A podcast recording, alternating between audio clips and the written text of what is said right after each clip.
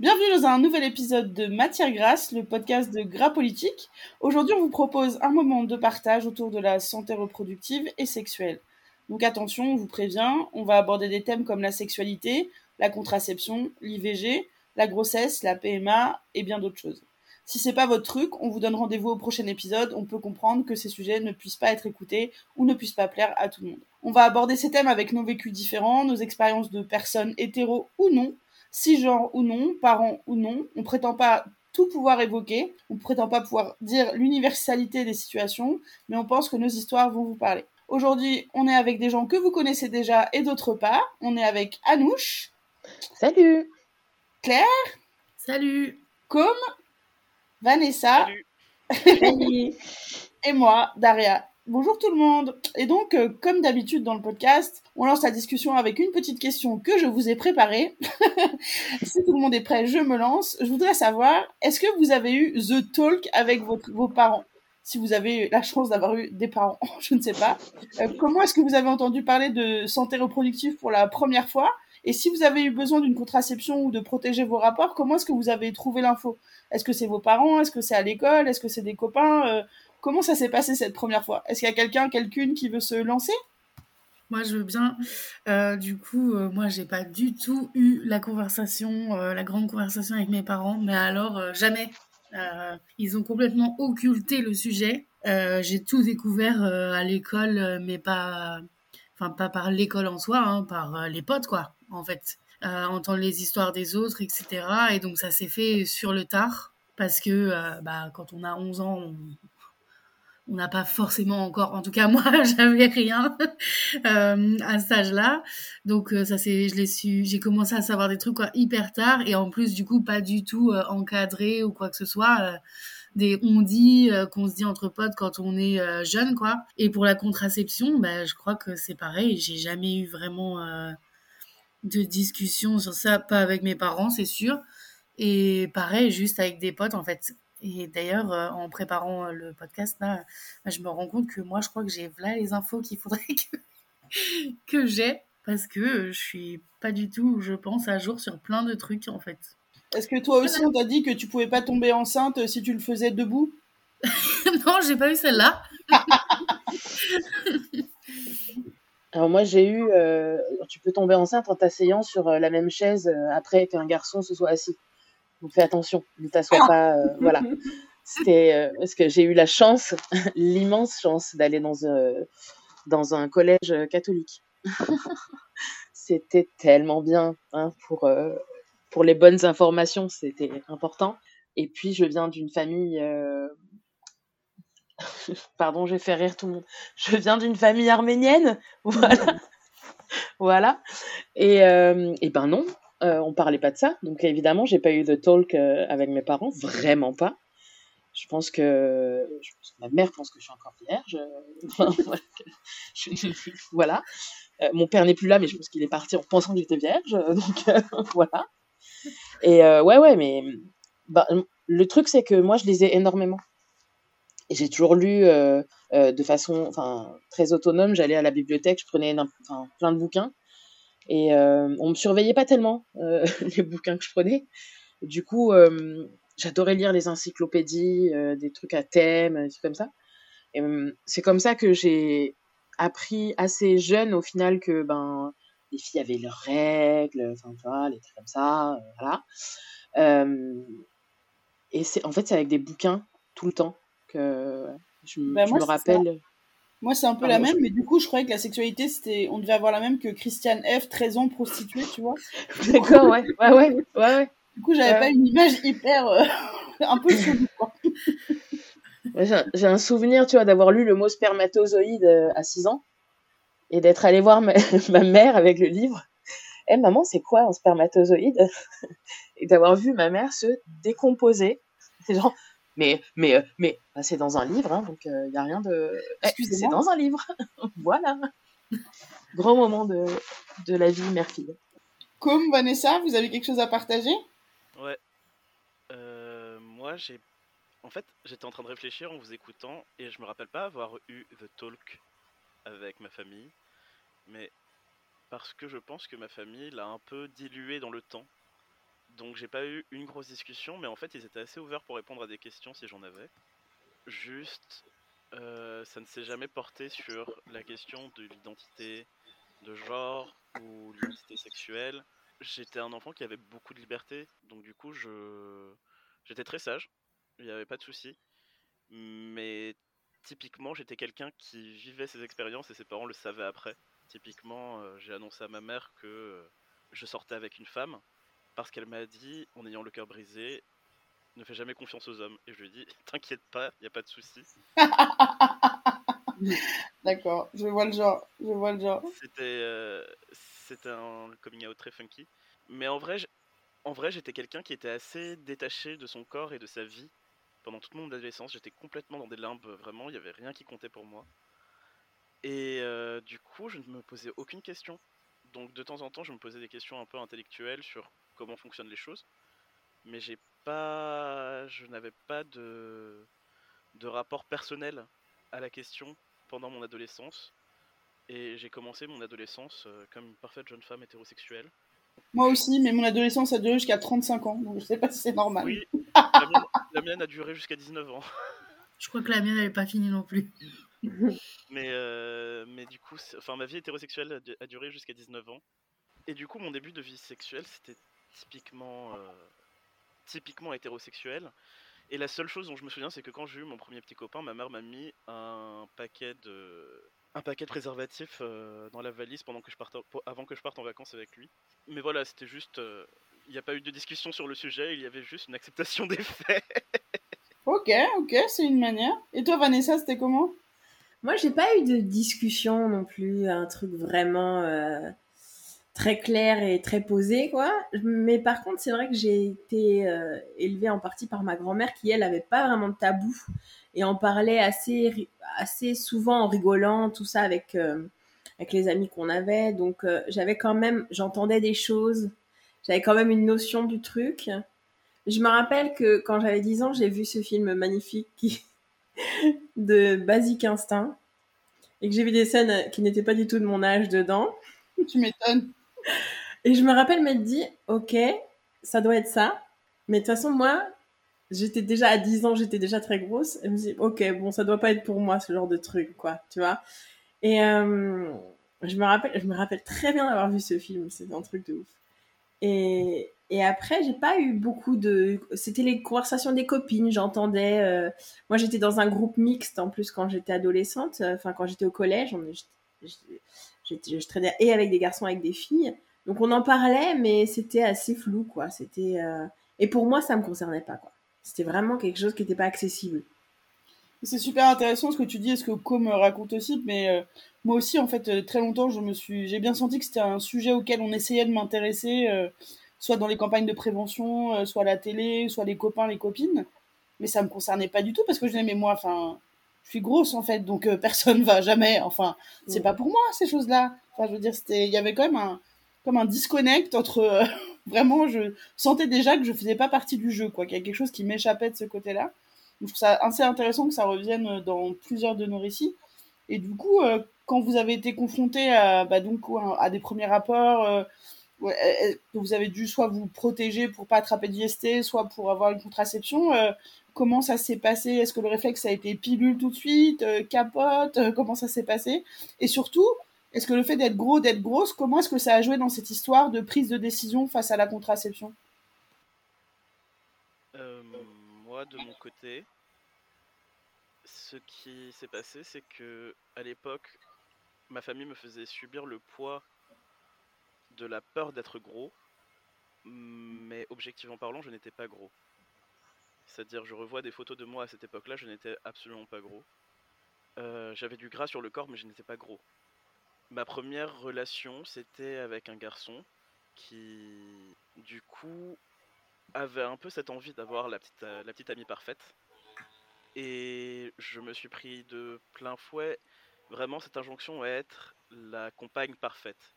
Donc j'essayais de ne pas être gros, j'essayais d'être très féminine, j'essayais d'être euh, tout ça à la fois. Et du coup, je n'avais pas de questionnement par rapport à comment comment faire de prévention. Pour moi, j'étais juste parti sur le principe que je prenais la pilule quoi qu'il arrive. par sécurité, il portait aussi euh, la capote. Mais euh, pour le coup, c'est vrai que j'étais épargné de la peur que la pilule ne marche pas sur moi, par exemple. J'avais plus peur d'oublier la pilule que la pilule ne marche pas à cause de mon poids. C'est avec le temps, plus tard, où je me suis rendu compte que j'avais passé enfin le poids où la pilule risquait de ne plus marcher sur moi. Mais, euh, mais au tout début, ce n'était pas le cas, donc du coup, j'ai surtout subi la violence de l'hétérosexualité que la violence de la grossophobie explicite. Si on fait un point sur cette histoire de pilule, simplement, euh, la pilule contraceptive, elle fonctionne à tous les points. Hein. Il faut pas rentrer dans des Oui. clichés comme ça. La pilule du lendemain, quant à elle, peut avoir des limitations de poids qui sont en train d'être contest- contestées, mais comme il n'y a pas eu d'études supplémentaires, euh, on reste quand même sur notre garde et on préfère prévenir que guérir et dire euh, attention, si vous avez besoin d'une pilule du lendemain, euh, ne prenez pas Norlevo si vous prenez, si vous faites plus de 80 kg, prenez plutôt Elawan ou faites-vous poser un dispositif intra-utérin d'urgence euh, si vous souhaitez avoir une contraception d'urgence, parce qu'on sait que Norlevo fonctionne quand même assez mal après 80 kg, mais il y a beaucoup de personnes grosses qui prennent une pilule contraceptive euh, euh, classique, souvent des mini-dosées, des choses comme ça, et ça fonctionne.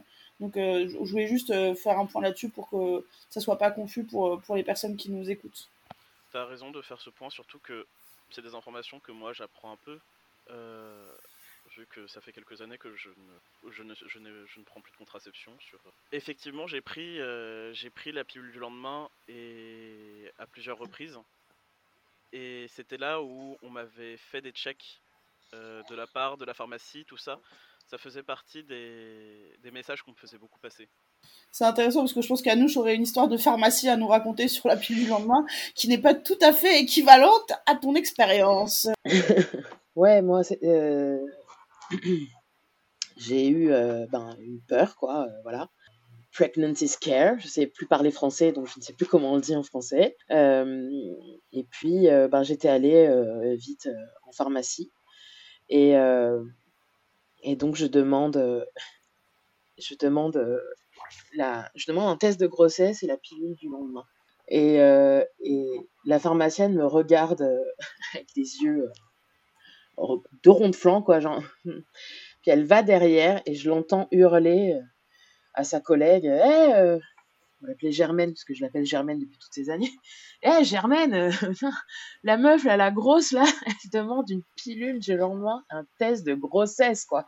T'y crois Et moi, ben, je suis restée plantée là alors que j'aurais pu me barrer, en fait, et aller dans une autre pharmacie. Mais le, la terre s'est ouverte sous mes pieds, quoi. Le, enfin, j'ai eu honte et j'ai eu euh, j'étais là à me dire euh, ouais en fait c'est en fait c'est ça c'est vrai elles ont raison euh, je suis trop grosse je devrais pas avoir ce problème quoi. Enfin c'est c'est bizarre d'avoir à demander ça. Et on m'a en effet on m'a toujours dit de toutes les manières que en étant aussi grosse que je le suis je n'aurais jamais besoin de, de contraception parce que je ne pourrais jamais tomber enceinte. Moi j'ai eu j'ai eu j'ai jamais pris de contraception percée parce que euh, ben, à 14 ans j'étais allée voir une gynéco parce que j'avais eu des problèmes j'avais plus mes règles. Euh, à 14 ans j'étais allée voir une gynéco absolument affreuse. Avec le recul c'était ma première expérience vraiment violente où elle m'avait dit euh, ah bah oui eh ben t'as plus tes rè- t'as plus tes règles parce que t'es trop grosse donc voilà. T'auras tes règles quand tu maigriras. Et en attendant bah, je vais te filer des œstrogènes pour te reprovoquer les règles donc j'ai été sous œstrogènes pendant euh, quelques quelques quelques temps je me souviens qu'elle m'avait dit euh, ouais de toutes les manières euh, que t'aies tes règles ou pas euh, ça changera rien tu pourras jamais tomber enceinte Alors, c'est très important ce que tu racontes parce que c'est vraiment les deux choses qu'on nous dit quand on est grosse, quand on est gros, qu'on a besoin d'une contraception. C'est un, pourquoi t'en veux une, personne veut te baiser. Et deux, euh, de toute façon, t'es stérile. Euh, moi, j'ai entendu les deux. Si on fait un petit tour de table, je pense qu'on a un peu tous, tous, euh, tout- tous, toutes entendu ça, malheureusement. Et c'est vrai que moi, je croise encore aujourd'hui des personnes grosses qui me disent Ah, mais non, moi, je prends pas de contraception parce que je peux pas tomber enceinte. Là, bon, j'ai avorté deux fois, mais quand même, oui, donc tu peux tomber enceinte en fait. Donc, euh, il y a vraiment un truc. euh, on se rend pas compte à quel point c'est impactant dans l'histoire de quelqu'un de se faire dire t'es stérile à 13 ans, mais en plus sans aucune forme d'examen, euh, sans prise de sang, sans échographie, sans rien. Juste là, ah, je te vois, j'ai un scanner à stérilité, ta ta ta ta ta ta, stérile C'est vrai que moi, à l'époque où je prenais la, la pilule, j'étais dans la moyenne des 80 à 90 kilos. Et souvent, le speech venait parce que la pharmacienne me regardait de haut en bas et elle me demandait mon poids. Et c'était à la réponse de mon poids, elle me disait Ah non, ça ne va pas marcher sur vous. Et c'était ça souvent la l'origine du speech qui se passait à chaque fois. Et après, la leçon de morale sur, euh, sur la santé sexuelle, quoi. Mais spécifiquement par des personnes sur une personne grosse. Moi, j'ai le droit aussi euh, au fait que de toute façon, je devais être stérile, et, etc. Et ça, moi, c'est une pensée qui est, qui est restée euh, dans ma tête pendant très, très, très longtemps, jusqu'à pas loin de ma trentaine, en fait, parce que j'ai, comment dire, bah, j'étais très mal informée sur le sujet. Et aussi, tout simplement, je ne m'informais pas parce que pour moi, je bah, j'ai enfin j'ai gardé ce truc là de je suis grosse donc je suis pas euh, enfin on veut pas de moi en fait jusqu'à très très tard et euh, enfin moi j'ai eu des relations euh, où je me suis pas protégée. Enfin j'ai j'ai pas j'ai pas été du tout sérieuse parce que je me suis dit de toute façon je suis stérile euh, la preuve étant, j'ai eu des rapports, il s'est rien passé, je suis pas tombée enceinte, voilà. C'est pas toi qui a pas été sérieuse, c'est la personne qui aurait dû mettre une capote qui a pas été sérieuse, hein, parce que je veux dire, la responsabilité, elle est pas toujours euh, dans le camp euh, des personnes qui sont pénétrées. J'aimerais juste ramener ça quand même sur, je sais pas ce que je vais dire, mais j'aimerais juste dire ça, voilà. non, mais c'est vrai, c'est juste que, bah, après, moi, j'aurais pu revenir genre non non on fait rien s'il n'y a pas de, de protection en fait mais mais sur le coup, euh, enfin, ça allait pas me toucher. Euh, moi, j'aurais pas d'enfant de toute façon, donc je m'en, enfin, c'est pas, je m'en foutais parce que je m'en foutais pas, mais je me, je me disais que j'étais un peu, euh, enfin, c'était moins dangereux pour moi, quoi.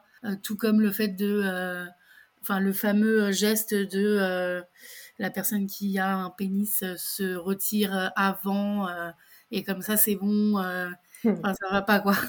ça va pas du tout. Mais ça, je pense que c'est une pratique euh, qui enfin, je sais pas, je peux pas parler au nom de toutes les personnes grosses, mais enfin, je pense que c'est quelque chose qu'on entend souvent. Et donc, ne faites pas ça, ne faites pas ça, voilà. Très intéressant ce que tu ramènes parce que justement, c'est une question que je voulais aussi poser. C'est est-ce que vous avez l'impression que dans les débuts de votre sexualité, euh, on vous a imposé des choses ou alors vous vous êtes laissé faire des choses parce que vous étiez grosse, gros, et que vous disiez oh là là, j'ai tellement de chance que quelqu'un s'intéresse à moi, qu'en plus je vais pas l'emmerder en lui demandant de mettre une capote. Oh, il a la bite qui pue et, il a des boutons sur le gland, mais c'est pas grave, j'accepte quand même car je suis grosse. Parce que moi, oui, je vous le dis en toute honnêteté. Ouais, moi aussi. Moi aussi, j'avoue. J'ai un peu comme Anouche, moi j'avais été consulter une gynéco euh, parce que j'avais pas de règles à 14 ans, quoi. Enfin, je les avais eu genre une fois et puis plus rien. Et on m'a pas vraiment expliqué, quoi. On m'a dit que c'était parce que j'étais grosse, point.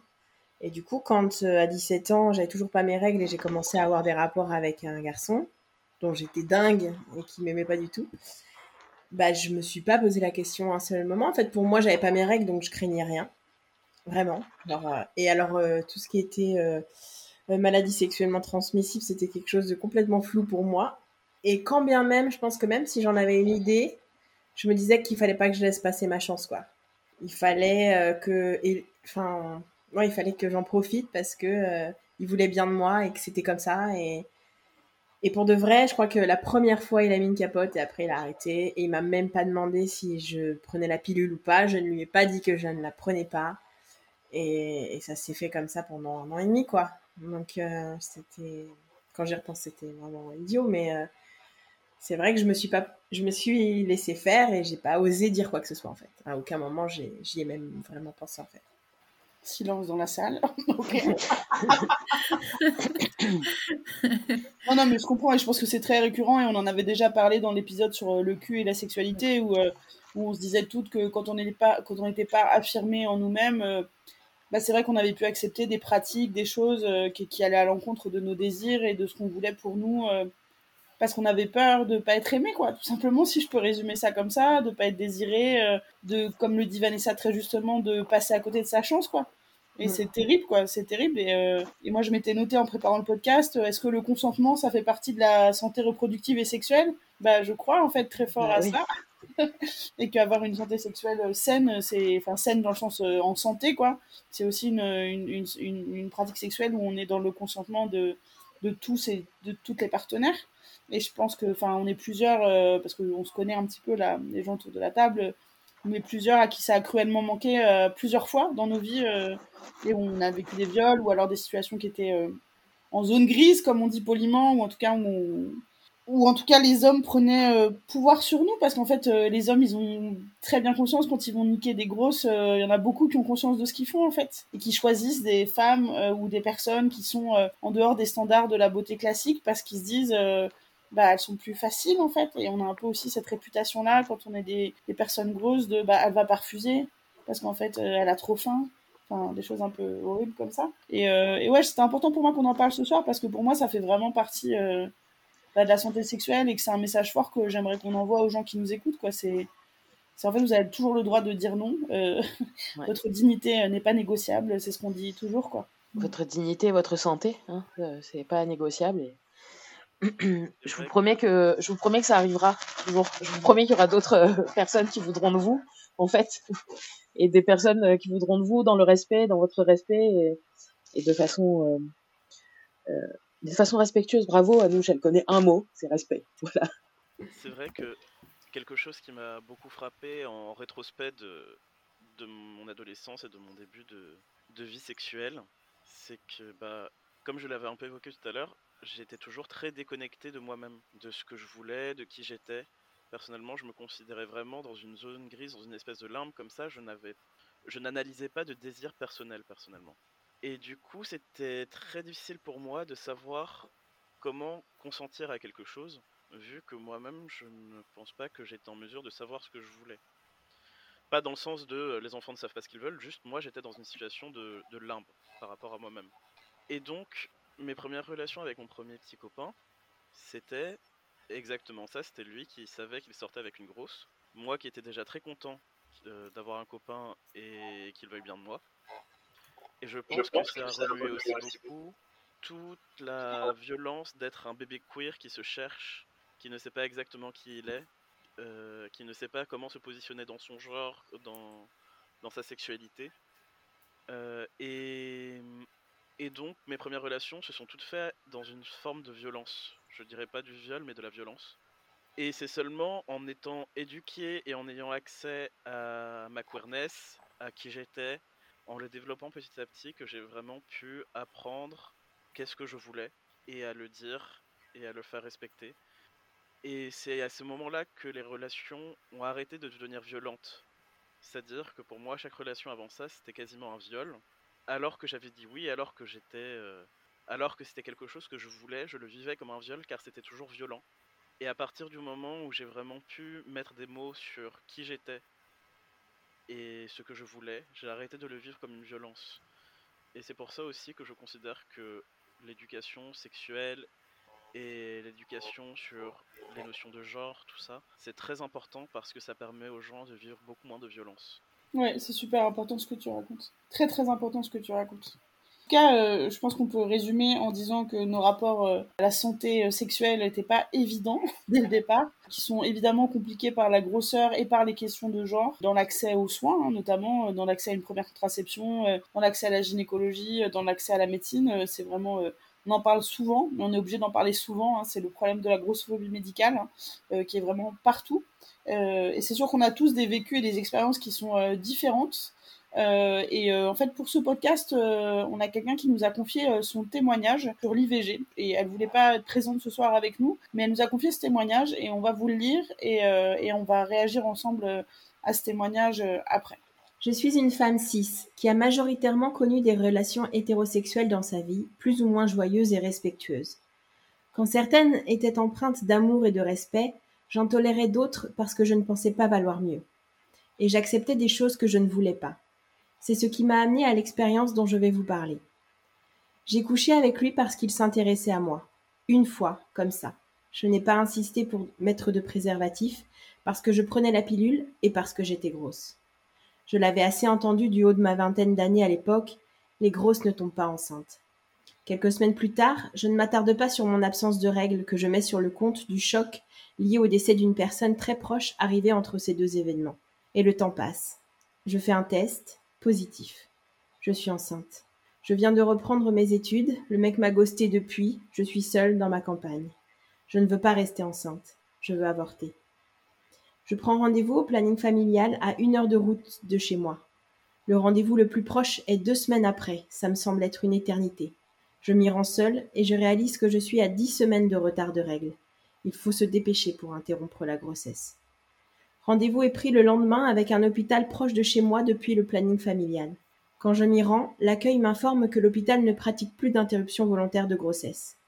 Il me dirige vers un autre hôpital à 1h40 de route de chez moi. Je m'y rends quelques jours plus tard et suis accueillie dans un service dédié aux IVG. Je me rends compte depuis que j'ai occulté de nombreux moments de cette époque pour me protéger sûrement. Mais les faits que je vais vous raconter tout de suite sont d'une extrême violence grossophobe et pourront faire écho à vos vécus d'expériences grossophobes en lien avec le corps médical et particulièrement gynécologique. Je suis appelée dans une salle de consultation avec deux personnes. Elles m'interrogent sur les circonstances de l'accident. Lorsque je dis que c'était une histoire d'une nuit, je m'entends répondre Bah oui, on n'est pas en couple dans votre situation. Alors que je ne comprends pas le sous-entendu, elle enchaîne. À votre poids, c'est sûrement la seule fois où vous réussirez à tomber enceinte. Vous êtes sûr de vouloir avorter? Je m'écroule. Je pleure et je n'arrive plus à respirer. La personne, infirmière ou médecin, c'est flou, enchaîne. Pleurez si vous voulez, ça reste la réalité. Alors on fait quoi? Je répète que je souhaite avorter, et la seconde personne présente m'interroge sur l'absence de contraception. Je lui explique être sous pilule et ne pas comprendre comment c'est arrivé. La réponse de la deuxième personne? Au milieu de l'ensemble de la nourriture que vous devez avaler, elle ne doit pas avoir beaucoup d'effet, la pilule. Je n'arrive plus à répondre aux questions. Je ne me souviens plus de la fin de l'entretien. Je sors de la salle et retourne attendre le second rendez-vous en salle d'attente. Je rentre dans la salle qui permet de faire l'échographie de datation. Le médecin est froid. Sans un mot, il me fait mettre nu sur la table d'auscultation. Je pleure encore du rendez-vous précédent et mon extrême pudeur me glace. Je n'ose pas bouger. Il passe, sans aucune explication, le matériel permettant l'échographie sur mon ventre et râle de ne rien voir. Je ne bouge pas, je ne peux pas. Il soulève mon ventre avec un geste très violent, en appuyant extrêmement fort et en continuant de me dire qu'il ne voit rien, que les personnes grosses sont rarement enceintes. Il décide donc de me faire une échographie pelvienne alors que je n'en ai jamais fait, et toujours sans me prévenir, il pratique l'échographie sans que je m'y attende. Je crie de surprise et de douleur. Il ne dit rien, me montre l'écran et me dit Voilà votre bébé. Je ne sais plus ce qui s'est passé après, j'ai oublié. Mais quelques jours plus tard, je suis retournée dans ce service, toujours aussi loin de chez moi, mais le seul qui pratiquait l'IVG dans mon secteur. Si la première personne qui m'a reçue, d'une douceur extrême qui m'a particulièrement marquée au point qu'aujourd'hui, dix ans après, je me souvienne de son nom et prénom, de son visage, m'a aidé à trouver des techniques pour accrocher la tenue de bloc à mon corps, trop gros pour des tenues trop petites. Les soignants suivants ne lui ressemblaient pas. J'ai toujours, dans le domaine de la santé, essayé d'être une patiente modèle, drôle, qui se plaint pas trop, qui n'a pas peur, qui se laisse piquer vingt mille fois parce qu'on ne voit pas ses veines. Je le fais toujours d'ailleurs, sans y penser. C'est ma protection à la violence que pourraient m'envoyer les soignants. Et cette fois, ça n'a pas manqué. J'ai fait la même chose. Et ça s'est plutôt bien passé. Je me faisais discrète jusqu'au moment de partir au bloc. Je devais marcher jusqu'à un lieu d'attente, mais les vêtements trop petits faisaient que je marchais littéralement les fesses à l'air. J'ai demandé à ce qu'on m'aide, à ce qu'on me drap, une autre blouse, une culotte, mais il n'avait pas le temps. J'ai donc marché quelques mètres qui m'ont semblé des kilomètres dans cette tenue. Arrivé à la zone tampon, avant le bloc, j'entendais les infirmières dire que c'était rare les patientes si grosses en IVG, que j'aurais sûrement jamais d'autres enfants, que je regretterais, mais que bon, une maman à mon poids, j'arriverais pas à élever l'enfant, donc que c'était peut-être un mal pour un bien. J'ai entendu l'anesthésiste parler de mon poids sans bien comprendre ce dont il parlait quand je leur ai sous-entendu que je les entendais. L'infirmière m'a dit qu'il était, était encore temps de changer d'avis, et que le médicament que j'avais pris pour commencer le travail n'altérait pas l'état du bébé. Peut-être devrais-je sortir et le garder, ce bébé miracle. Je ne sais plus comment elle a prononcé ces mots, mais je me souviens du miracle, qui résonnait dans mon esprit au moment de m'endormir avec l'anesthésie. Je ne me souviens pas de la suite, ni de mon réveil, ni des suites, ni si je suis retournée dans ce service pour un rendez-vous bilan, ni s'ils ont fait l'injection parce que je suis du groupe sanguin A négatif et que ce serait important.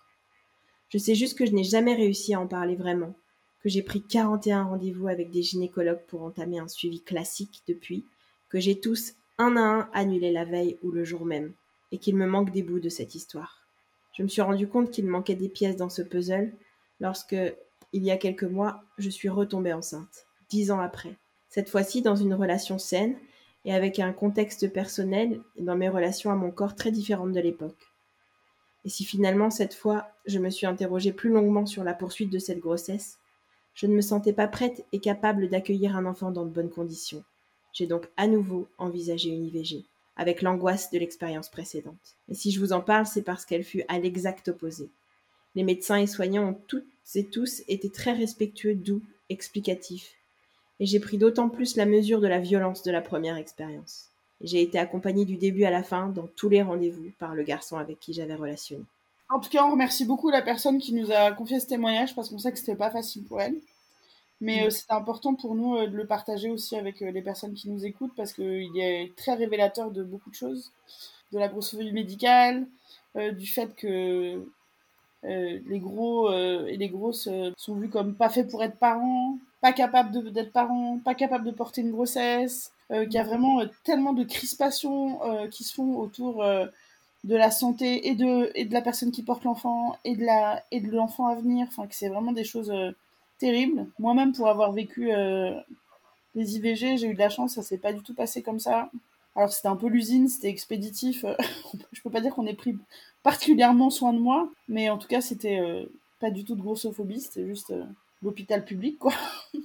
mais, euh, mais je sais que ça se passe comme ça, et je sais que c'est très compliqué. Ce que j'ai retenu qui était important pour moi dans ce témoignage aussi, c'est le fait qu'elle n'arrive pas euh, à avoir une prise en charge, même aujourd'hui, euh, gynécologique. Mais en fait, on est des. Je sais pas, j'ai pas les chiffres, mais j'ai envie de dire des milliers de grosses et de gros à être dans ce cas-là, parce que. Parce qu'en fait, une fois qu'on a été blessé à ce point et humilié à ce point, c'est très difficile de retourner vers, vers la médecine, même quand on en a besoin. Je sais pas ce qui vous a frappé, vous, dans ce témoignage. Ben, moi aussi, le, absolument tout, hein, très clairement. Mais euh, l'impossibilité de, de, retrouver euh, euh, assez confiance dans, le, dans un gynéco pour pouvoir aller euh, bah, se faire soigner et, et, avoir un suivi, ça fait tellement écho parce que ben, je suis dans ce cas-là aussi. Et, et je, en préparant le podcast, je me suis rendu compte que la grossophobie médicale, elle est vraiment de partout, hein, dans tous les, chez tous les médecins généralistes, euh, chez tous les spécialistes. Mais il j'ai l'impression que pour moi, elle a été encore plus violente chez la gynéco. Et du coup, euh, il y a vraiment une, peur encore plus profonde de retourner chez le gynéco. Je, redeviens, je redeviens une ado en fait quand je dois aller chez le gynéco, avec les mêmes peurs que comme quand j'avais 14 ans et que je savais pas comment ça devait se passer, avec cette, cette angoisse qui est réelle, hein, parce que je sais que la gynéco va me parler de mon poids, quoi qu'il arrive. Et j'ai pas envie, en fait, je viens juste, euh, je viens pas pour mon poids, quoi, je, je, viens pour, euh, pour être en bonne santé, en fait. Et euh, j'ai besoin d'un suivi, s'il te plaît. ne parle pas de mon poids et ne me fait, ne me saoule pas avec mon poids, quoi. Voilà. Et c'est, comme tu dis, euh, je, pense qu'on est des, milliers, des millions, des milliards de personnes grosses qui n'arrivent plus du tout euh, à envisager d'aller voir un gynéco. Quoi. Mmh, je pense qu'il y a un truc hyper important dans ce que tu dis, Anouche, quand tu dis que quand il faut retourner chez la gynéco, tu as de nouveau 15 ans. C'est que je pense que, en tout cas, nous, les femmes, il y a vraiment ce passage obligé de, à la puberté, il faut aller voir un gynéco, quoi c'est on a nos règles et c'est elle qui va valider si on est en train de devenir des femmes ou pas quoi un peu. Enfin moi j'ai vraiment je vois ça vraiment comme ça. C'est à dire que moi on m'a tout de suite dit dès que j'ai commencé à avoir un peu de sein tout ça on va t'emmener chez la gynécologue. Il faut que tu faut que tu fasses un premier rendez-vous quoi. Et il se trouve qu'on arrive là-bas et on nous dit euh, bah, soit qu'on tout de suite qu'on est trop grosse donc on n'est pas vraiment euh, qu'on n'est pas encore les femmes qu'on devrait être quoi. Parce qu'on tant qu'on est grosse bah on n'est pas des femmes et enfin, je sais pas, moi, c'est comme ça que je le vois, en tout cas. Hein. Peut-être euh, c'est différent chez vous, mais moi, j'ai toujours eu ce ressentiment-là. Et c'est pareil, je suis exactement comme toi. Aujourd'hui encore, ben, je, je boycotte les gynécos, quoi.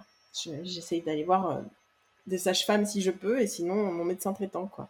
Mais c'est sûr que dans la société patriarcale dans laquelle on est, euh, les, petites filles, les femmes cisgenres, elles sont validées par euh, ce qu'elles vont devenir disponibles euh, aux hommes cis en fait. Mm. Donc ce que tu dis euh, Vanessa, moi je l'entends très fort comme ça en fait. C'est genre on va valider que tu es bien baisable et que tu vas prendre de la valeur pour les mecs cis quoi. Si je résume un peu grossièrement quoi. Que tu es baisable et que, es, que, te, que tu peux te reproduire. que tu peux servir à un homme pour faire une descendance quoi.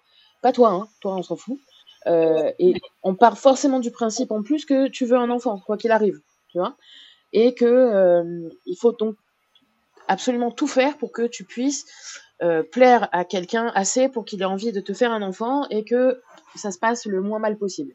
C'est, euh, je pense, l'expérience la plus mortifiante de mon adolescence, c'est que j'ai eu mes règles très tôt, je les ai eues à 9 ans. Déjà, ça avait été mortifiant pour moi de commencer à avoir des seins, je les ai eues à 8 ans, donc le regard de la famille qui change et qui me force à mettre un soutien-gorge, ça avait déjà été assez traumatisant. Mais l'annonce des règles, ça avait été extrêmement violent parce que je n'étais pas préparé, je ne savais pas ce que c'était. Euh, je suis littéralement rentré chez moi en pissant le sang. Ma mère n'était pas encore rentrée du travail et je suis resté assis aux toilettes pendant 4 heures en pensant que j'allais mourir. Et après ça, ça a été l'annonce dans la famille Oh mon dieu, comme à ces règles. Et ça a été la fête. Tout le monde l'a su, tout le monde s'est passé le téléphone pour l'apprendre. Et j'étais mortifié dans mon coin de savoir que j'étais en train de me vider de mon sang et avec toute ma famille qui faisait la fête à côté de ça. Je voulais aussi prendre la parole par rapport à des choses que qu'a dit la personne qui a fait le témoignage, qui a fait pas mal écho à quelque chose que j'ai vécu, pas du tout dans le même ordre de magnitude, mais ça a soulevé des points que moi aussi j'ai un peu vécu, qui sont tout simplement les violences des, des gynécos. Euh, j'ai eu une expérience il y a quelques années quand quand, je venais de me faire mon coming out à moi-même, je venais de faire mon coming out social à mes, proches, à mes amis, euh, que j'étais un, homme trans. Et à l'époque, j'avais une relation avec une personne à. Et c'était vraiment une relation avec très peu de risques. Euh, quasiment aucun rapport aurait pu se solder d'une grossesse. Et cet été-là, j'étais en Grèce pour voir ma famille. Et je me suis rendu compte que je n'avais pas eu mes règles depuis deux mois et j'ai balisé. Euh, j'ai commencé à avoir très peur. En plus de ça, j'allais pas bien parce que je venais de perdre mon grand-père. Et ça aussi, ça m'a marqué dans, le, dans les témoignages. C'est que dans le témoignage aussi, la personne parle du fait qu'elle a, qu'elle venait de perdre une personne proche. Je venais de perdre une personne proche et je venais de me faire mon coming out à moi-même. Donc j'étais dans une situation un peu fragile et j'étais isolé sur une île en Grèce et il ne me restait que deux situations, deux choix. Soit je suis enceint soit c'est positif. Dans ce cas-là, il faut que je rentre en France, que j'annule toutes mes vacances, que je rentre en France en deuil et que je me fasse avorter. Soit je ne suis pas enceint, mais dans ce cas-là, j'ai peut-être un problème de santé. Et si je prends la décision de rester en Grèce, je prends le risque de rester avec un problème de santé. J'ai fait plusieurs tests, ils étaient négatifs. Et quand je suis finalement rentré en France, euh, quelques semaines après, j'ai voulu faire des recherches pour trouver un gynécologue qui serait safe par rapport à la transidentité, car en France, les gynécologues sont considérés comme qualifiés pour suivre les personnes trans. J'ai trouvé un gynécologue qui était censé être bienveillant, et je me suis dit, parfait, j'irai le voir, je lui parlerai du fait que je souhaite commencer une transition, il pourra me guider pour commencer ma transition.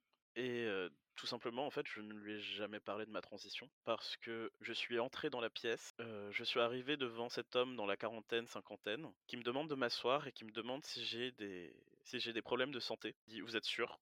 Je lui dis Oui, je suis sûr que je n'ai pas de problème de santé. Il me dit Je me permets d'en douter. Et ensuite, qui me demande si dans ma famille tout le monde a du surpoids, s'il y a du diabète, euh, qui me demande tout l'historique familial, mais particulièrement centré autour du poids, puis qui ensuite me demande d'ouvrir les jambes pour ausculter, et qui, assis entre mes deux jambes, redresse sa tête vers moi et me dit Vous avez un très beau col de l'utérus. Donc, euh, j'étais complètement sidéré par cette, euh, par cette expérience. Sur le coup, je, je suis juste rentré dans un mutisme, euh, je ne lui ai absolument plus adressé la parole. Et il a juste mis mon aménorrhée de trois mois, parce que ça a quand même duré trois mois, il l'a mis sur le coup de je suis seulement en deuil. Je suis gros et en deuil, donc je n'aurai pas mes règles. Et donc je suis allé trouver un autre médecin qui cette fois-ci était compétent. Je lui ai demandé de me faire, enfin de, de m'aider à commencer ma transition.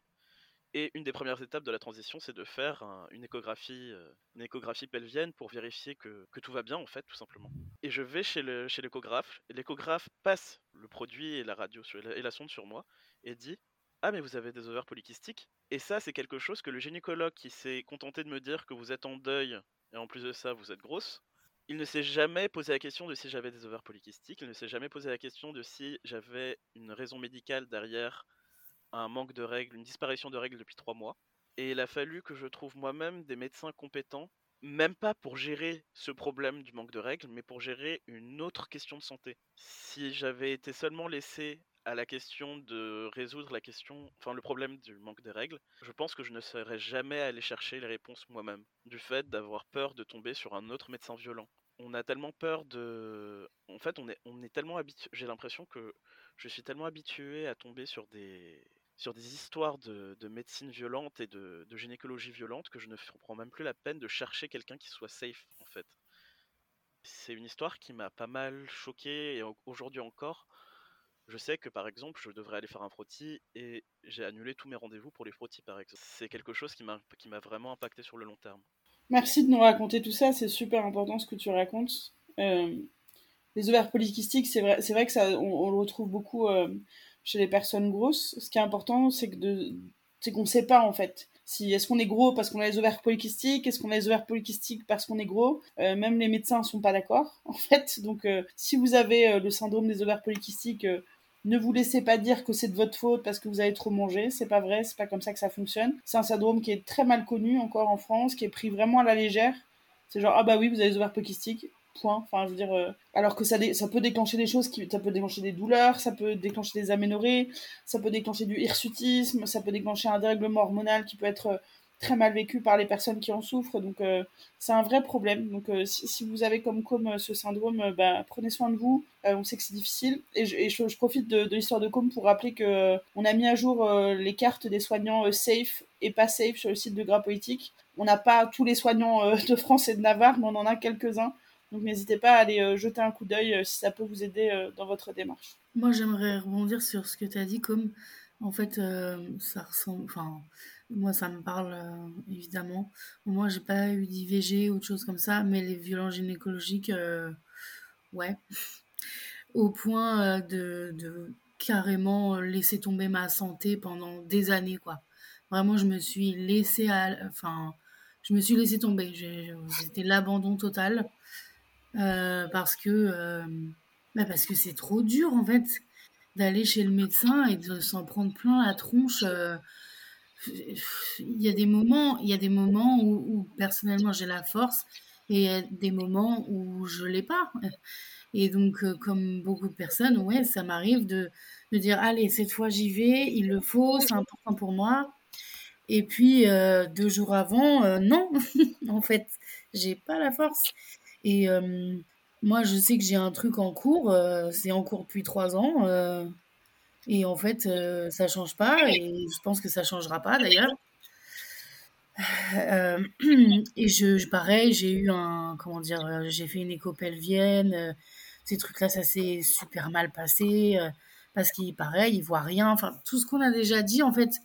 Et mais c'est, enfin, ça donne pas envie en fait de d'y aller et de, d'essayer de, de, transformer les choses pour soi parce que euh, bah, parce qu'on est trop mal reçu, parce que de toute façon euh, c'est notre faute et euh, et c'est tellement difficile de trouver un soignant ou une soignante qui qui va pas se centrer que sur notre poids.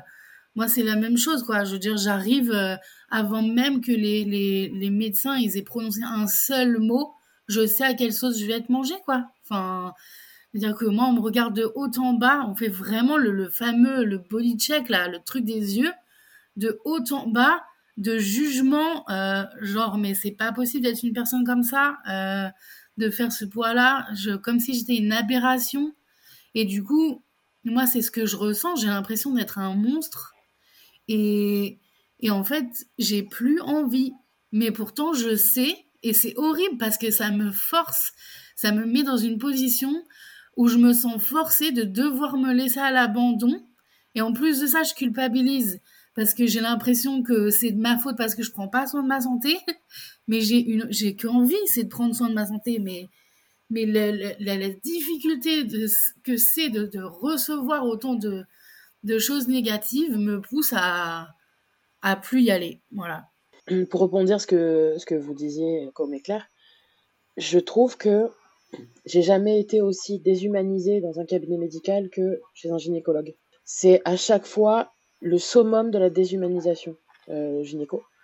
Je, enfin, je suis comme vous, hein, je, me sens, je me sens très coupable de, de laisser cette partie-là euh, euh, à l'abandon. Hein, euh, Mais il y a juste un moment, en fait, où, quand on, accumule trop d'humiliation, bah, t'as plus la force, t'as plus envie.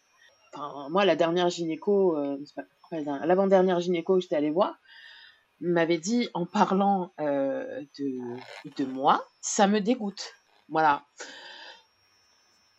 Bah ouais, j'ai pas très envie de retourner risquer euh, cette interaction-là qui m'a profondément fait du mal. Et bon, j'ai pas envie. Bah écoutez, je crève, je crève. Hein. voilà. Donc. Euh, c'est terrible, c'est terrible et merci beaucoup de vos, de vos, témoignages qui sont super émouvants et courageux et, dans lesquels je me retrouve évidemment un petit peu. Euh, moi, la seule chose que je peux dire pour essayer de ramener un peu d'optimisme, là là là, c'est que moi j'ai toujours eu des, histoires de merde avec les gynécos en cabinet, c'est-à-dire en ville pour des frottis, des machins, des trucs, pareil, des trucs très déshumanisants, des oh là là, je sais pas si je vous laisse monter sur la table parce que j'y tiens. Ah oui, alors que moi, ma santé, on n'y tient pas, en fait. C'est ta table, on y tient vachement, c'est une antiquité. Enfin, bref, que des histoires euh, vraiment déshumanisantes. Et, euh, et, ou alors, ah bah, vous avez 32 ans, bah, il faut quand même aller faire une mammographie tous les ans parce que vous avez des gros seins, donc on peut pas savoir. Quoi? Genre, bon, bref. Des histoires euh, à, ne plus savoir qui croire, à, quel sein se vouer, sans vouloir faire de mauvais jeux de mots. Mais par contre, les deux seuls endroits où j'ai bien été reçue en ce qui concerne la gynécologie, c'est quand j'ai avorté, hein, comme je disais précédemment dans le podcast, et aussi quand j'ai eu euh, une urgence, enfin une semi-urgence, mais quand j'ai eu développé des très très gros kystes euh, aux deux ovaires, je me suis enlevé euh, deux kystes de 15 cm sur chaque ovaire. Et ben là, j'étais à l'hôpital public à Pompidou, à Paris. je suis tombée sur une chirurgienne qui m'a dit Bah oui, vous êtes grosse, bah on va juste utiliser le matos approprié, puis ça va très bien se passer. je suis tombée sur une équipe d'anesthésie qui ont l'habitude d'opérer des gros toute la sainte journée et qui, qui m'ont vu débarquer dans leur bureau à moitié en chialant en disant Je vais mourir à l'anesthésie, dites-le moi, j'en suis sûre. Et qui m'ont dit mais n'importe quoi, c'est quoi votre problème, tout va bien se passer. Euh, et qui m'ont dit très justement, on fait des opérations bariatriques toute la journée, euh, donc on, sait très bien endormir les gros en fait, il hein, n'y a pas de problème. Hein. Euh, alors que précédemment, on m'avait fait super peur sur l'anesthésie, j'ai été très bien opérée, enfin je veux dire, voilà, donc dans, les situations d'urgence à l'hôpital public, en tout cas à Pompidou, à Paris, j'ai été bien traitée. Mais par contre, c'est vrai que pour la, la gynécologie de suivi quotidien, je veux dire, enfin pas quotidien, mais en tout cas euh, tous les ans, tous les deux ans, etc., bah, c'est vrai que c'est très compliqué et que bah, moi maintenant quand on me demande une adresse, j'envoie systématiquement vers des sages-femmes en fait. Hein. Mais le problème c'est que quand on a un problème gynécologique qui demande un, médecin, bah faut aller voir un médecin et c'est là que les, choses se, compliquent. Mais pour, le suivi euh, en général, ouais, sage-femme à fond et puis euh, et puis les listes, j'ai qu'il y, a la, base de données trans euh, qui peut donner des pistes euh, pour les personnes trans, mais pas forcément euh, les personnes grosses et trans. Parce que moi j'ai fait l'expérience douloureuse de la liste Ginenco, où c'est des soignantes féministes, mais qui malheureusement ne sont pas des soignantes féministes et contre la grossophobie, parce que je suis tombée sur une nana qui m'a dit Ah oui, oui, je vous pose un, un stérilet, pas de problème. Par contre, pour les gens comme vous, c'est 150 euros. Hein. Ah bon, c'est au kilo, donc hein, la pose du stérilet, c'est Jeanne Gynéco apparemment. Donc ouais, c'était problématique, hein, comme on dit dans le métier. Il faut, faut ratisser, il faut demander, enfin vraiment, il faut faire ce tintin petit enquêteur euh, pour euh, espérer un jour avoir une prise en charge. Non, je tenais juste à dire que le gynécologue que j'avais trouvé, effectivement, je l'avais trouvé grâce à Gynéco, parce qu'il était censé être trans-friendly.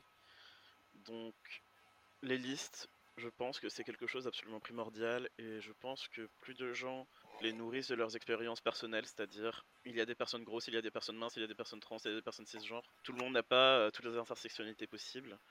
Plus c'est documenté, mieux on peut s'organiser pour savoir vers qui, se tourner en fait. Et moi je voulais évoquer un truc, je sais pas si y a quelqu'un d'autre ou quelqu'une d'autre qui a euh, déjà eu cette expérience aussi, c'est que moi au cours de ma vie sexuelle j'ai été euh, amenée à prendre un, un traitement post-exposition au VIH parce que euh, dans une soirée un petit peu olé olé, je me suis trouvée face à une personne qui a enlevé le préservatif et qui s'est barrée. Sans que je puisse connaître son statut sérologique, etc.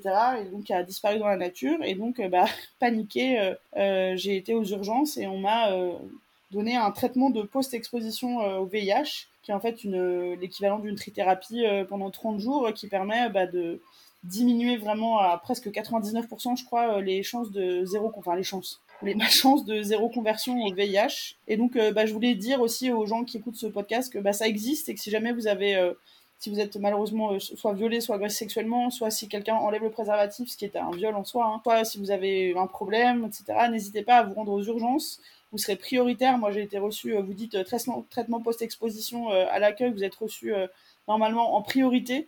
Et, ça existe et ça fonctionne. Et il y a un suivi qui est organisé dans les urgences des hôpitaux. Donc ça existe. prenez-le, faites la démarche. voilà. Je, voulais juste ramener ça aussi dans le podcast d'aujourd'hui. Par contre, il y a quelque chose qu'on n'a pas abordé, c'est le fait que, comme tu l'as dit, tu es un homme trans, donc une personne transmasculine, et donc j'imagine que, comme beaucoup d'hommes trans ou pas, tu prends de la testostérone dans le cadre de ta transition C'est ça, exactement. Et est-ce que la testostérone a eu des effets bénéfiques sur, par exemple, des ovaires polykystiques ou sur d'autres choses au niveau gynéco? Alors, ça a complètement résorbé les ovaires polykystiques. Et au-delà de ça, je n'ai pas eu beaucoup d'expériences gynéco parce que je les ai toutes fuies. Depuis ce gynécologue horrible, j'ai tout, j'ai fui tous mes rendez-vous. mais par contre, j'ai réussi à trouver une médecin extrêmement bienveillante qui a beaucoup su écouter mes peurs par rapport à la grossophobie médicale. C'est quelque chose qui m'a beaucoup touché par exemple. Euh, j'étais très stressé de devoir faire des contrôles, euh, juste euh, des contrôles de tous les six mois, des tests sanguins, tout ça pour, pour tout vérifier. Et à chaque fois, on vérifie le cholestérol, on, vérifie tout ça. Et j'avais peur à chaque fois de dépasser, j'avais peur d'être dans les mauvais, dans les mauvais clous car euh, avec la transition, euh, euh, les, problèmes de santé se transvasent en fait. C'est-à-dire que si on dit que les hommes ont plus tendance à avoir des, crises cardiaques, une personne transmasculine sous testostérone va avoir plus de risques de développer des, crises cardiaques, par exemple. C'est, un exemple très, très barbare que je donne, mais c'est un peu, l'idée. Et donc, si les hommes de ta famille ont tendance à faire du diabète, toi-même, tu peux avoir tendance à faire du diabète. Et j'avais très peur de mes résultats. Et elle a vu mes résultats, elle m'a dit mais vous êtes stressé pour vos résultats? Je lui ai dit oui, et elle a juste retiré le cholestérol de mes résultats, de mes, de mes tests, en disant bah si ça vous stresse, j'ai pas besoin de les, checker tous les 6 mois. Les gens, euh, les gens qui ne sont pas gros qui ne sont pas en transition, ils ne font pas des tests tous les 6 mois. Euh, ils vont bouffer McDo de temps en temps, leurs leur pics vont, vont monter. Euh, je comprends pas pourquoi vous, vous devriez stresser juste parce qu'on vous check tous les 6 mois. Et elle a juste retiré les sources de mon angoisse pour m'apporter du confort dans ma transition. Donc c'était une, histoire de, douceur médicale, je pense. Ouais, qui enlève rien à la qualité de ton suivi, quoi. C'est ça qui est important, c'est qu'en fait, euh, on peut très bien euh, modeler des prises en charge pour les patients, les patientes gros grosses, euh, euh, avec une bonne qualité de suivi, tout en étant bienveillant en fait. Hein. La bienveillance, euh, vous serez pas un meilleur médecin si vous êtes dégueulasse avec vos patients. C'est pas comme ça que ça marche quoi. Et je crois que la, testostérone, c'est assez mal connu euh, parce qu'on rechigne beaucoup à en prescrire aux femmes cisgenres, notamment parce que, oulala, ça va leur faire pousser les poils et elles vont être moins bonnes ou des trucs comme ça. Mais on sait que dans le milieu queer, il y a beaucoup de personnes, même qui sont pas dans des parcours de transition, mais qui se font des auto-injections de testostérone en microdosage pour euh, les douleurs prémenstruelles, pour euh, les ovaires polykystiques. Et on sait qu'en fait, la testostérone peut aider euh, les femmes cisgenres aussi, mais que la médecine sexiste se refuse à en prescrire. Et ça, c'est un, vrai dossier quand même. Oui, en plus, quelque chose qui est apparu assez souvent, que j'ai entendu de plusieurs personnes avec des ovaires polykystiques, c'est que même sans transition, euh, leurs tests euh, hormonaux montrent que ces personnes ont plus de testostérone naturel dans le corps que des personnes sans ovaires polykystiques. Tout à fait. Et alors, je ne suis absolument pas médecin, euh, je ne veux pas faire de désinformation médicale, mais vu moi de mon expérience et du fait qu'avec la T, mes ovaires polykystiques, enfin mes, mes, mes kystes sont résorbés, je suis parti du principe que si j'avais des taux hormonaux hauts en testostérone pré-transition, c'était peut-être aussi un mouvement de mon corps pour, euh, enfin juste pour gérer la situation quoi, et que les variations hormonales ne sont absolument pas quelque chose euh, dont il faut avoir peur parce que c'est pas parce que j'avais des niveaux de testostérone qui étaient élevés que j'en étais pas moins féminin pré-testostérone en fait. Je mets féminin entre guillemets parce que je, jouais, je surjouais beaucoup la féminité, mais si on avait checké mes taux, j'étais beaucoup plus au-dessus de la moyenne. Oui, oui, encore une fois, on constate que la médecine est sexiste, hein, mais il n'y a pas de. On pourrait dire aussi raciste, grossophobe et classiste, hein, si on s'emballait. Mais, euh, mais oui, on sait que évidemment la médecine est biaisée. En tout cas, on arrive à la fin de ce podcast qui n'a pas été forcément très très gai, hein, on le concède aisément, mais c'est pas des, sujets qui sont faciles. On espère que vous êtes dans de bonnes conditions pour l'écouter et que ça va pas réveiller des, des souvenirs trop douloureux. Si c'est le cas, bah, n'hésitez pas à en témoigner en écrivant un gras politique ou à prendre vous-même la parole. Euh, dans vos cercles d'amis, euh, sur les réseaux sociaux, si vous en sentez la possibilité. Euh, plus on amasse de témoignages et plus notre parole est, ouverte, euh, bah, plus on peut espérer que les gens nous entendent dans un premier temps avant que, que les choses changent. Si on avait un seul conseil à donner à des personnes qui nous écoutent pour, je sais pas, pour soit en matière de santé sexuelle, soit envers les gynécos, est-ce que vous auriez un, conseil à donner, quelque chose? Moi, je dirais qu'il faut pas hésiter à, à, lire beaucoup, en fait, à se renseigner soi-même. Et pour pouvoir, ça remplace évidemment pas des études médicales, évidemment, mais il faut être aussi très conscient que les médecins, les gynécos sont vraiment biaisés par la grossophobie. Et, et on, a la preuve hein, qu'ils nous racontent pardon, des conneries énormes. le coup de la pilule qui marche pas parce qu'on est trop grosse, c'est ça vient pas de nulle part, c'est des gynécos qui nous disent ça. Donc ben c'est à nous aussi en fait de prendre en main entre guillemets notre santé en essayant de d'aller lire le plus de, de choses possibles pour pour arriver armé dans un, dans un rendez-vous gynéco.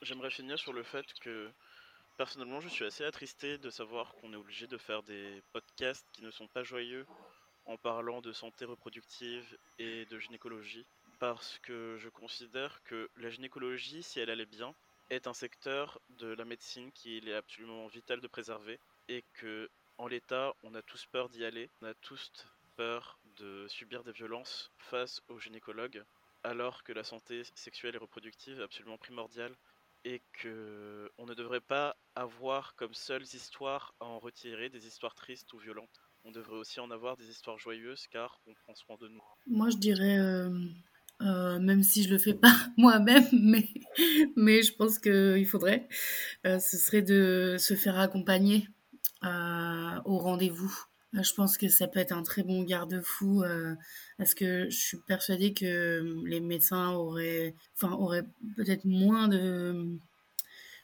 enfin, de lâcher prise dans la façon dont ils diraient les choses si on était accompagné. Euh, voilà. Moi, comme Anouche, je dirais qu'il ne faut pas hésiter à se renseigner en fait, que l'information elle existe, qu'elle est là et que si on a des questions, ben, aujourd'hui on peut, on peut trouver les réponses. Alors, on n'est pas médecin, on n'est pas. Puis il y a beaucoup de désinformation aussi sur euh, Internet, mais je pense que déjà en en parlant autour de soi, en, en, écoutant euh, peut-être des podcasts comme le nôtre, et puis aussi euh, d'autres qui existent, bien sûr, ne faut pas hésiter à aller essayer de trouver les réponses à nos questions. Et de pas rester dans le, dans le jugement envers nous-mêmes et dans le de toute manière, on est trop grosse pour tomber enceinte, on est trop grosse pour ci, on est trop grosse pour ça. Enfin, je pense qu'il faut, en fait, faut en parler. Ben moi, mon conseil, il est un peu plus trivial. je suis désolée si je suis vulgaire, mais j'ai envie de dire aux, meufs 6, euh, enfin non, même aux meufs 6, en fait, à tout le monde, euh, tu trouveras toujours un mec 6 pour te baiser. Donc franchement, si lui, il te fait des trucs que t'as pas envie de faire, ou qui veut te forcer avec, à faire des trucs, laisse tomber, en fait. Il y en aura toujours un qui voudra te baiser, vraiment. Ça se confirme, enfin, vraiment, ces gens-là, euh, ils baisent vraiment, enfin, c'est pas un peu misandre, quoi, mais enfin, tu trouveras toujours un mec 6 pour te ken. Donc euh, si celui que t'as en ce moment, il n'est pas respectueux, qui veut t'obliger à faire des trucs, euh, qui respecte pas ta méthode de contraception, que je sais pas quoi, euh, vire-le parce que vraiment, je te jure, à tous les poids, à toutes les formes, à tous les âges, il y aura toujours un mec 6 qui voudra te ken. Donc si c'est ça ton inquiétude, ne t'en fais pas. Tout ira bien de ce côté-là, mais la vraie vie, c'est de devenir lesbienne. Non, enfin bon, ça c'est pas pour tout le monde. je tenais à le dire. lesbienne ou queer, hein. enfin je veux dire, je veux pas non plus restreindre le champ des possibles. non mais c'est moi, rejoins-moi dans la propagande. Absolument, ensemble dans la propagande. Bon, bah, merci beaucoup d'avoir participé euh, à ce podcast euh, Matière grasse euh, spéciale joie, bonne humeur et santé reproductive. on se retrouve le mois prochain pour un podcast qui sera dédié à la transidentité, grosseur et transidentité, comment ça fait d'être trans quand on est gros, comment ça fait d'être gros quand on est trans. C'est des questions qu'on va se poser ensemble. Et maintenant, vous retrouvez comme à l'accoutumée un groupe de parole qui reprend le thème du podcast c'est-à-dire que le prochain groupe de parole, qui aura lieu le 23 octobre, c'est un dimanche à 18h, aura pour thème la santé sexuelle et reproductrice. L'inscription est gratuite, mais obligatoire. Vous retrouvez le lien partout sur nos réseaux sociaux. En attendant, on vous dit à très bientôt pour un nouvel épisode de Matière Grasse. Au revoir tout le monde. Au revoir. Au revoir. Au revoir.